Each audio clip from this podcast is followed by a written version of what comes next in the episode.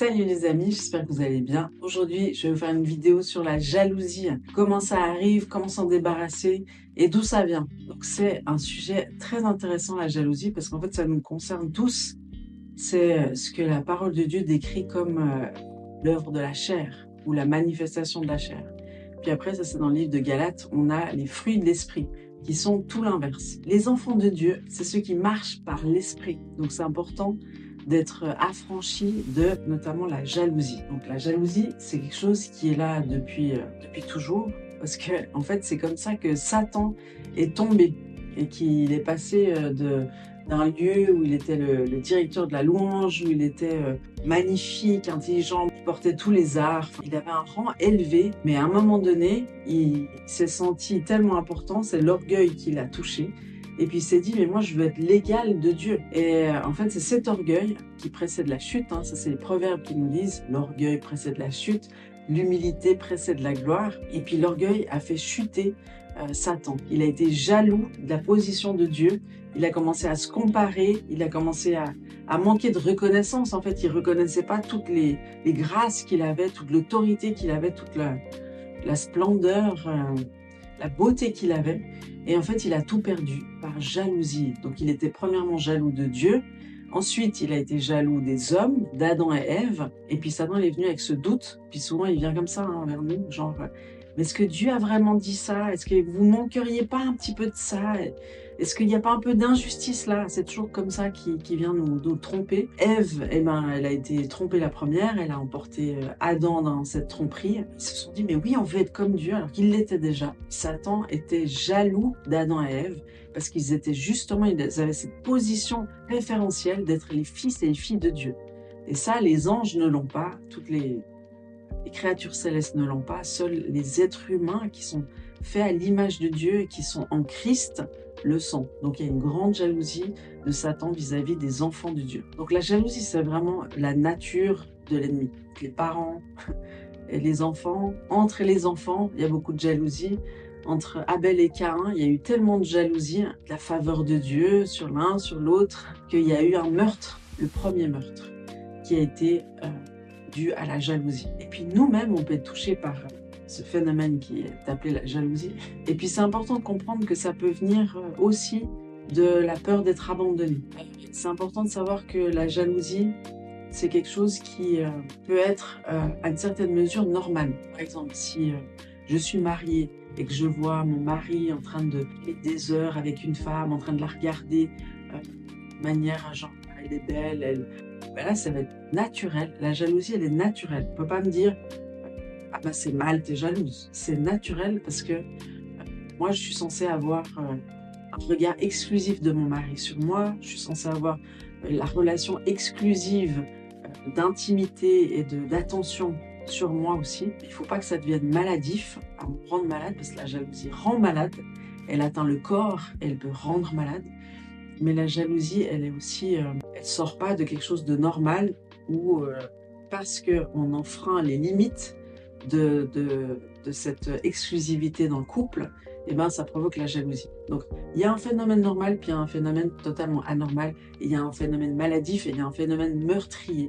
Donc la jalousie, c'est important de la traiter à la racine. Moi, je dis souvent, quand je regarde l'histoire de Saül et l'histoire de David, je vois Saül qui était favorisé par Dieu, puis après, dans sa désobéissance, ben Dieu il a changé d'avis, il a porté son regard sur David. Et puis Saül était maladivement jaloux de David. Puis après, David, il a dû euh, fuir pour sauver sa peau à cause de la jalousie de Saül, parce qu'il avait la faveur de Dieu. Donc en fait, ce que je dis souvent, c'est où tu as la faveur de Dieu et tu attires la jalousie et la persécution, ou tu es celui qui persécute et qui est jaloux comme s'il fallait choisir l'un des deux. Est-ce que c'est possible d'être au milieu? Enfin, Je sais pas. En tout cas, quand tu portes l'onction, et c'est ça l'objectif, hein, c'est de pouvoir porter l'onction qui brise le joug pour aider les autres, pour briser le joug sur les autres, etc. Mais quand tu portes l'onction et la faveur de Dieu, tu vas attirer la jalousie, ça c'est un fait. Et euh, ça sert à rien de te dénigrer pour essayer d'y échapper, ça sert à rien de... Il faut simplement faire ce que Dieu te demande de faire, ça c'est important sans préoccuper de ce que ça va générer chez les autres, Après, il faut avoir de la sagesse, bien sûr. Parce que Joseph, il n'en avait pas trop. Quand il a commencé à raconter son rêve à tous ses frères, là, je me suis vu, euh, vous étiez en train de vous agenouiller devant moi. Enfin, c'était.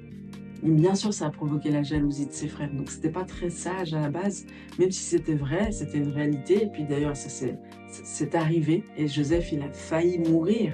Mais tout ça pour dire c'est important de traiter la jalousie dans son cœur. Donc avant de pointer les uns et les autres autour de moi, qu'est-ce qui est devant mes yeux? Si tu as une jalousie, parce que ça peut vraiment te, ah, tirer le cœur, Enfin, tout le monde a expérimenté cette jalousie. On a l'impression d'être abandonné, on a l'impression d'être rejeté, on a l'impression d'être oublié. Et puis, c'est une sensation terrible. Hein. La clé de ça, c'est vraiment l'adoption du Père.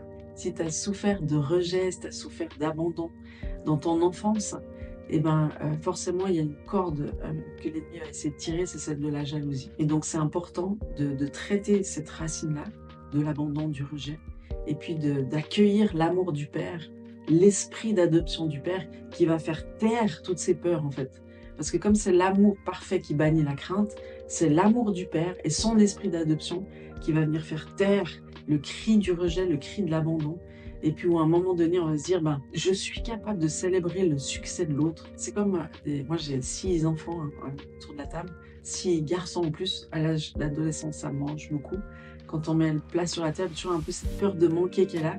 Des fois, on a juste suffisamment. Et puis, donc, quand il y en a un qui, qui a un peu plus, là, tout le monde, se, tous les regards se tournent vers les uns les autres. Et puis, il y a cette compétition, cette comparaison qui est, qui est la chair, en fait. Qui est la chair et qui, on peut dire, c'est normal. Mais quand on est adopté, quand on est fils et fille de Dieu, on n'est plus censé être soumis à ça. Plus être soumis à la jalousie, on doit plus être soumis à la convoitise, toutes ces choses qui sont des illusions de bonheur en fait. Parce que quand on est adopté, on est déjà dans l'accomplissement de, de qui on est. Je suis la fille de Dieu. Je suis aimée inconditionnellement, acceptée inconditionnellement. Mes insécurités, elles tombent toutes mes peurs de manquer, peurs de pas être ça tombe. Mes besoins de reconnaissance, mon cœur qui crie, tout ça, ça tombe parce que c'est saturé de l'amour du Père. Et donc, je peux commencer à me réjouir pour les uns, pour les autres, à célébrer les uns les autres. Et je peux commencer à rentrer dans cette paternité où, en tant que parent, je ne suis pas là pour moi-même, mais je suis là pour libérer les enfants euh, dans leur appel. Mes enfants naturels, mais aussi mes enfants spirituels. Donc un parent qui se compare avec ses enfants, c'est une catastrophe. Un parent qui est jaloux de, de ses enfants ou une mère qui est jalouse de sa fille, ça ne le fait pas. C'est pas la nature d'un parent. La nature d'un parent, c'est de célébrer la réussite de ses enfants, célébrer la réussite de l'autre, et puis de dire, ben moi, euh, j'ai fait tout un chemin pour te laisser maintenant la place, je te passe le témoin et je te donne euh, ma sagesse, je te donne mon expérience, je te célèbre, je t'encourage. Ben voilà, ça c'est ça, c'est le but d'une vie, c'est d'arriver, d'être accueilli comme fils et fille, et puis de devenir parent pour pouvoir propulser les autres dans leur appel. Mais si je reste un orphelin, si je suis plein de jalousie, plein d'envie, plein de besoins de reconnaissance qui crient, mais là, je vais constamment, et même dans l'église, être dans la comparaison, la compétition, et puis je vais être là. Je vais faire du mal. Il y aura cette espèce d'instinct meurtrier qui va se manifester, et puis ça va faire des dégâts.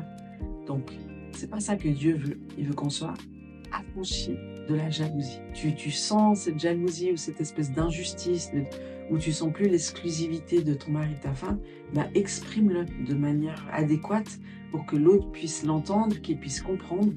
Et puis c'est vrai qu'il y, a des règles qui doivent être mises euh, au sein d'un couple. Genre, je vais pas manger en tête à tête avec un autre homme ou une autre femme. Non. je vais pas euh, faire des heures de voiture de manière récurrente avec un autre homme, une autre femme, vivre des moments spirituels intenses euh, de manière régulière avec un autre homme ou une autre femme. Parce que même les choses très spirituelles, bah, ça, ça connecte les cœurs, ça connecte l'esprit. Donc si je vis des temps comme ça forts avec quelqu'un d'autre que mon mari ou ma femme, et euh, eh ben, il va y avoir un déséquilibre. C'est la sagesse, il vaut mieux prévenir que guérir, donc il faut être sage dans toutes ces questions relationnelles entre hommes et femmes, et pas se croire le plus fort, pas se croire au-dessus des règles que Dieu a établies lui-même, sachant que la Bible en est plein d'histoires de jalousie, depuis le début jusqu'à la fin. En tout cas, euh, je prie que tu sois affranchi de la jalousie.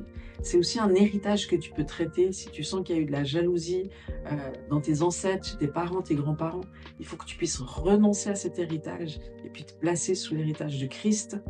Et puis quand ça vient, tu peux toujours renoncer, te, positionner spirituellement par rapport à ça. Soumettre tes pensées à Christ, ça c'est très important. Et puis n'hésite pas d'échanger, de, de parler, et puis de traiter la chose pour qu'elle ne te torture pas, ni tes pensées, ni ton corps. Sois béni, et affranchi de toute forme de jalousie, sois libre dans le puissant nom de Jésus, reçois l'amour du Père, et puis à tout bientôt. Ciao